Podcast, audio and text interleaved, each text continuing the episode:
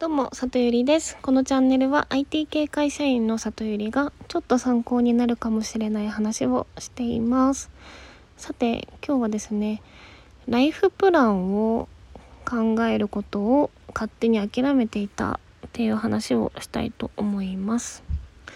でね、まあこれ何を言ってるかというと、あの、私、まあ今後どうなりたいみたいなやつですよね。こう5年後10年後のイメージを持ちましょうみたいなものってまあ至る所で言われるじゃないですか。であの私がねあの半年前に転職活動した時もライフプランも出せって言ってきた企業もありましたし保険屋さんでもね言われますよねライフプラン出しを考えましょうかみたいな FP さんとかあと、まあ、会社の目標設定とかでも、まあ、やんわりあのプライベートのこともよかったら目標設定シートに書いてくださいとか言われるわけです。なんですけど、まあ、私仕事でやりたいことはいろいろイメージはあるしあのそれを人に言った方がいいなって思っているところはあるのでそあの仕事に関してはねこうなりたいっていうことは言え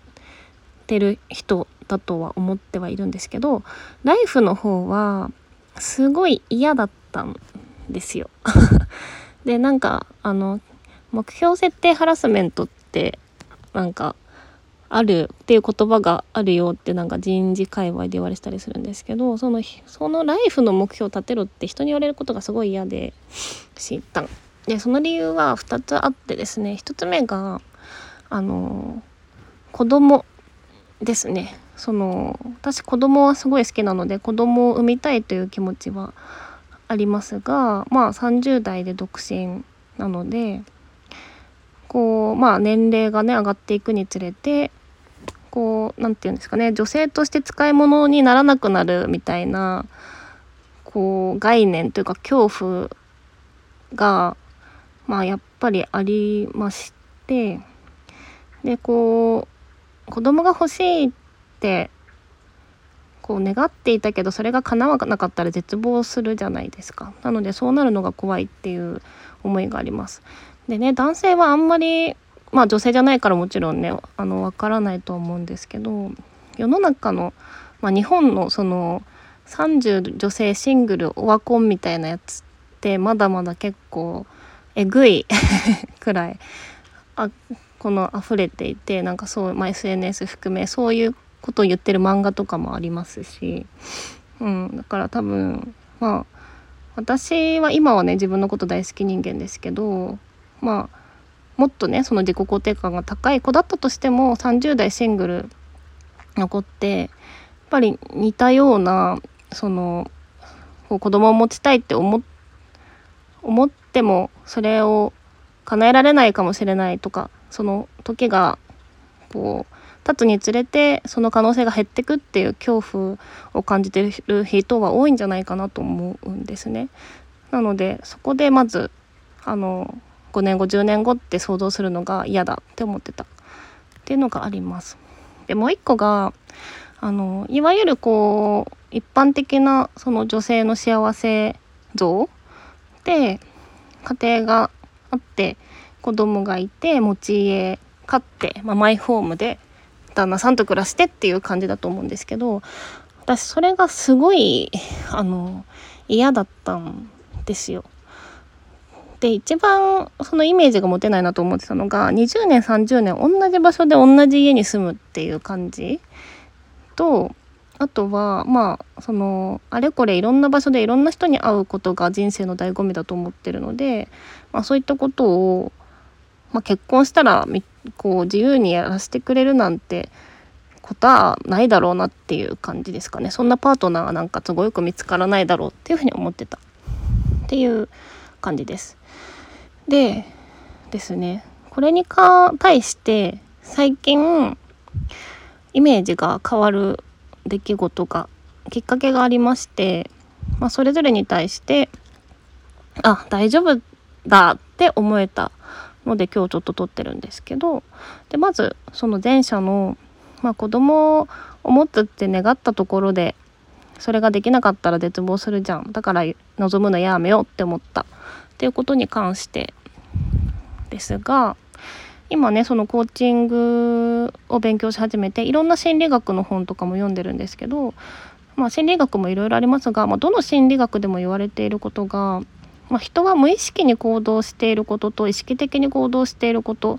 を比較すると、まあ、意識的にこう行動できてる部分っていうのは氷山の一角だよと、まあ、ほとんどが無意識から湧き出てくる行動であるっていうことが言われています。でまあどういうことを言ってるかというと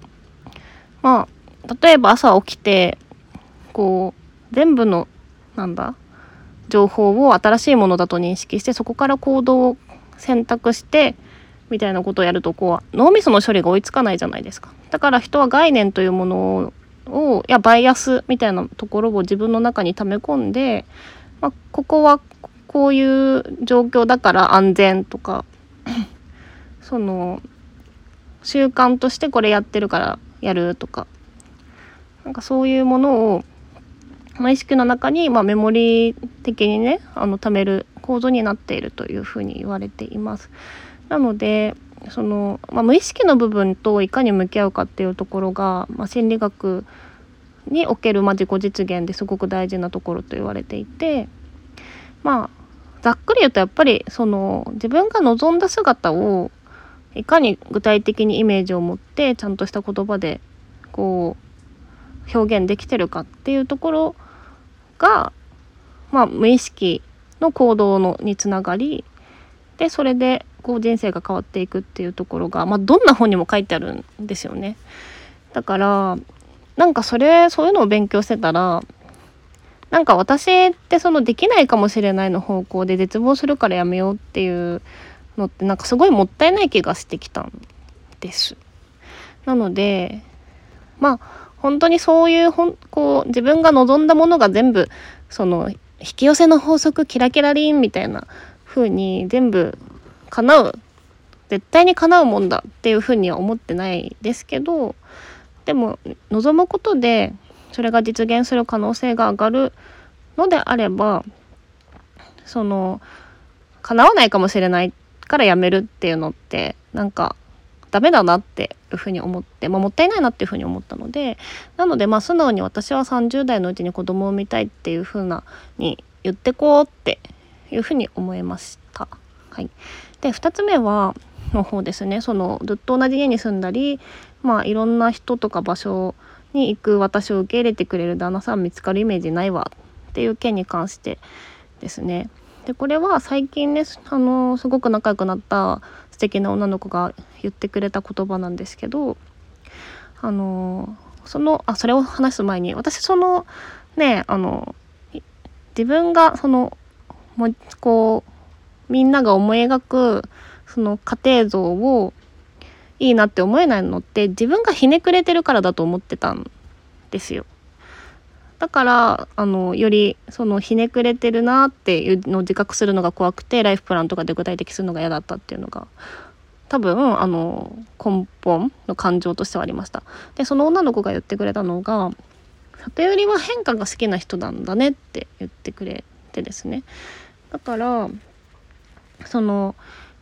こう旦那さんも同じくらい変化が好きな人を見つければいいんじゃないっていうふうに言ってくれて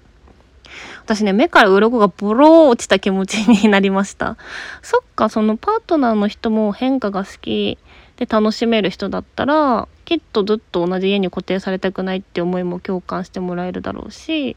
そのその家庭に入る以上なんか自由なことをしてはいけないってどっから来たバイアスやねんっていうことにも気づけたんですよね。なのでそれを言ってもらってなんだあそっかってなってなんかさっぱりっていう気持ちになれました。なのであのそれをに気づけてからは早速ねその心理学系の自己実現の、まあ、本とかであのにのっとって5年後10年後っていうのをイメージしてみてもうワクワクすることだらけにしてやろうと思って書いてみたりしてなんかねすごくシンプルにさっぱりいけれそうだなっていう気持ちになってすごく良かったなと思っています。はいでは今日はちょっと赤裸々なことをお話ししてみましたがここまで聞いていただきありがとうございました。また聞きに来てもらえたら嬉しいです。じゃあまたね